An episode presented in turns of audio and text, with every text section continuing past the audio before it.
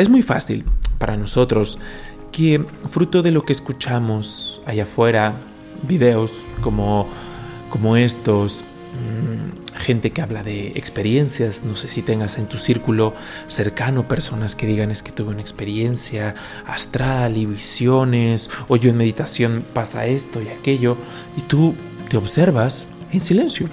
Y dices, uy, si yo siento tantita paz ya me fue maravilloso, pero generalmente pues ni veo nada ni siento nada y no, hasta he dudado de que ese tipo de cosas pudieran existir. Eh, es completamente normal.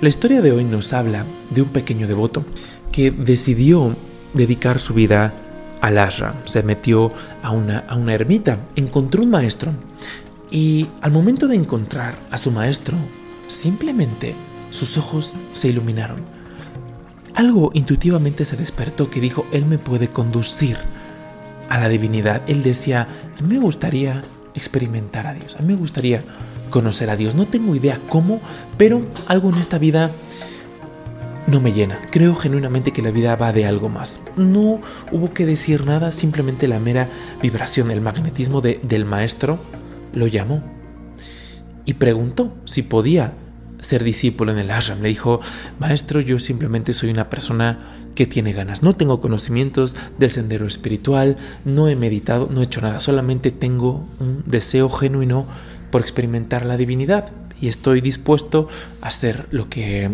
lo que usted me instruya. Este maestro se había hecho famoso por lo riguroso y lo profundo que era su sendero. Muchos de los discípulos empezaban a ser famosos por sus poderes psíquicos una intuición sumamente desarrollada. Se les veía el poder espiritual en los ojos. Y cuando este pequeño devoto comentó con sus familiares, lo ridiculizaron. Le dijeron, tú no estás a ese nivel.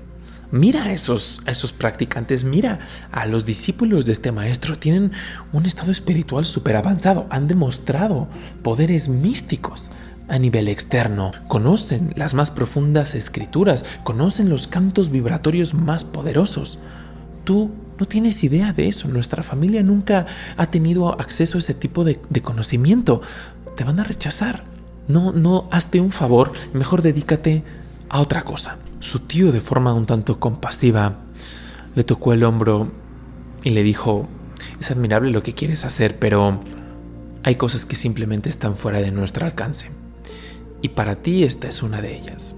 Quizá en otra vida, si oras a la divinidad, si haces prácticas sencillas, puede que tengas acceso a esos estados. El tío no era malintencionado, tenía la intención de, de ayudar a su sobrino, pero para este pequeño no hizo ningún sentido. Y dijo, yo estoy convencido que con este deseo ferviente que tengo va a ser suficiente Dios me va a ayudar y Él va a llenar los huecos que tengo. De forma inesperada, fue aceptado como discípulo. Este pequeño era un devoto de la divinidad en su aspecto de madre. Y el maestro le instruyó, le dijo, crea un altar hacia la madre, que salga de tu corazón. No te quiero dar instrucciones específicas, algo que nazca de tu corazón. Se extrañó un poquito porque el maestro era muy disciplinado, muy específico con las instrucciones que daba. Todo tenía una razón de ser. Sin embargo, él le dijo prácticamente, hazlo como quieras. Coloca tus imágenes devocionales, alguna figura, si tienes, vela, incienso y se acabó. Le compartió una práctica muy sencilla de meditación y un mantra a Devi, al aspecto femenino de la divinidad. Namo Devi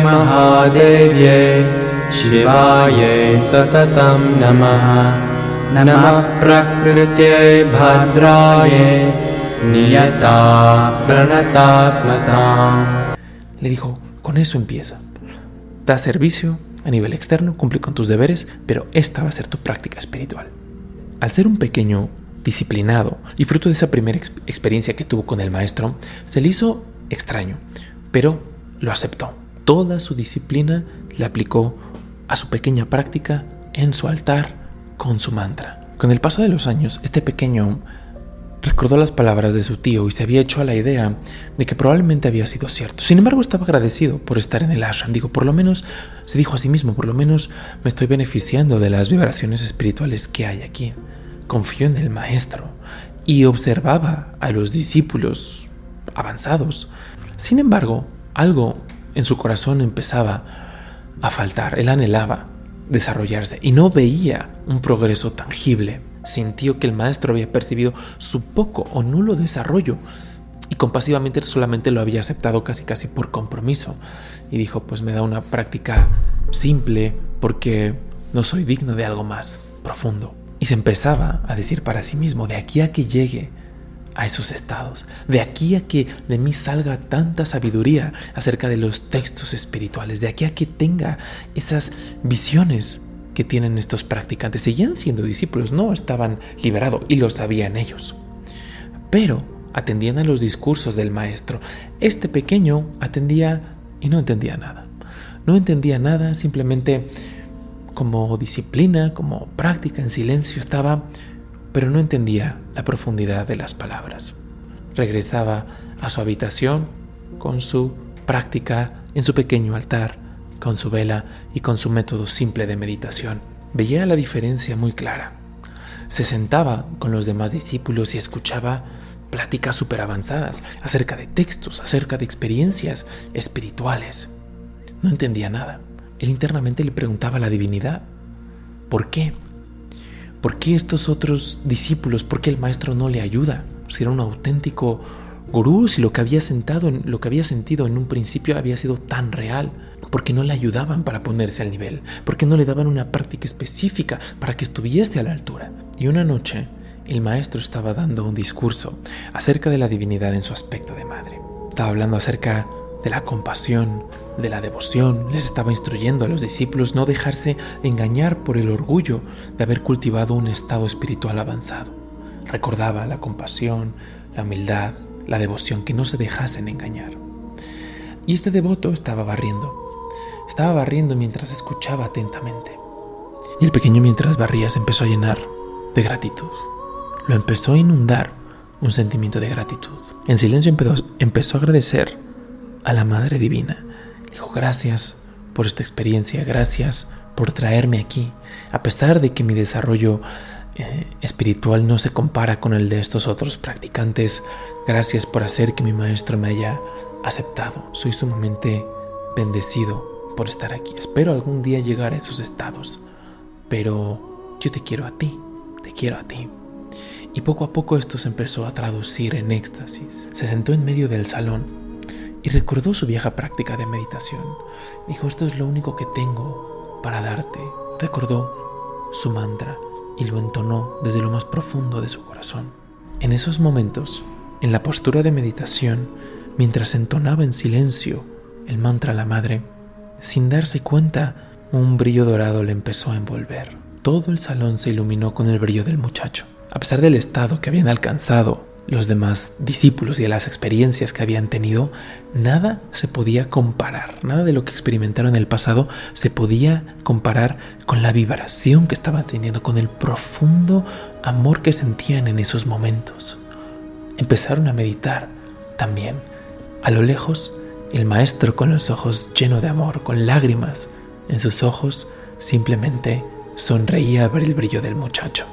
El pequeño, al momento que abrió sus ojos, vio a la madre manifestada y le dijo, amado mío, eres el más grande de todos los que están aquí. Tu maestro vio tu estado espiritual. Intuitivamente sabía que cualquier práctica, cualquier discurso te iba a detener, te iba a distraer de tu inminente liberación.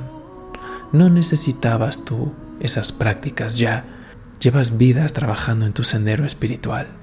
Todos esos estados, todas esas visiones astrales simplemente te iban a desviar de tu camino.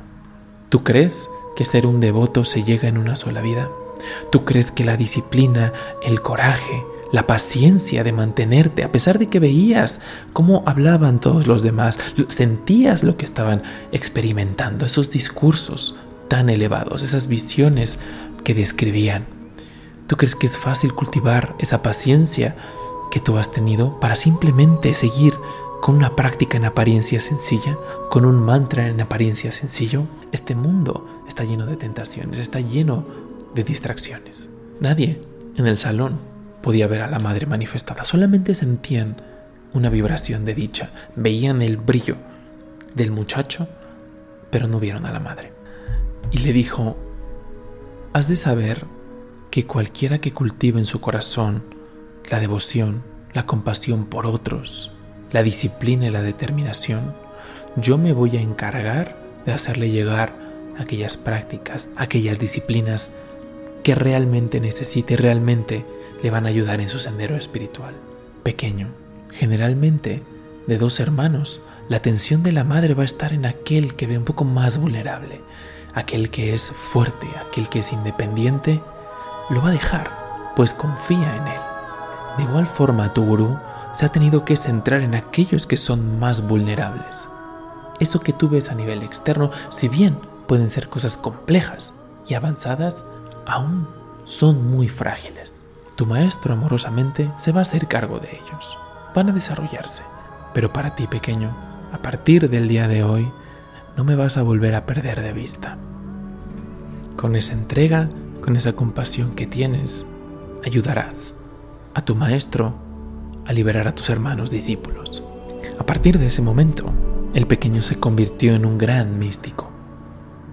Por añadidura, fruto de su liberación, todo lo que le hacía falta vino a él.